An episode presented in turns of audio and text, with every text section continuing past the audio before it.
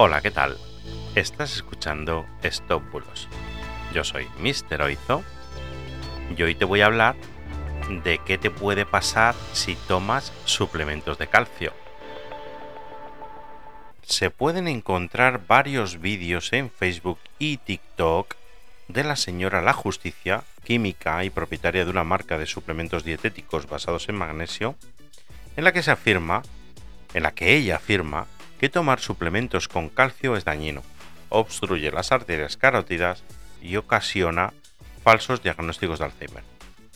Se explica en el vídeo diciendo que muchas personas que han tenido diagnósticos de Alzheimer o empiezan con principios de Alzheimer no es tal y que lo que les pasa es que tienen las carótidas calcificadas por tomar suplementos a base de calcio.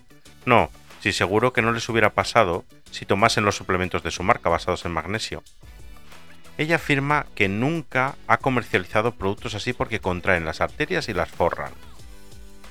Doctores del Servicio de Neurología del Hospital Ramón y Cajal han declarado a la agencia AF que la ingesta de suplemento de calcio en dosis correctas y en personas sanas no es posible que produzcan exceso de calcio en sangre y que hasta la fecha no existe ningún estudio que pruebe una vinculación clara entre el consumo de estos suplementos y el desarrollo de demencia.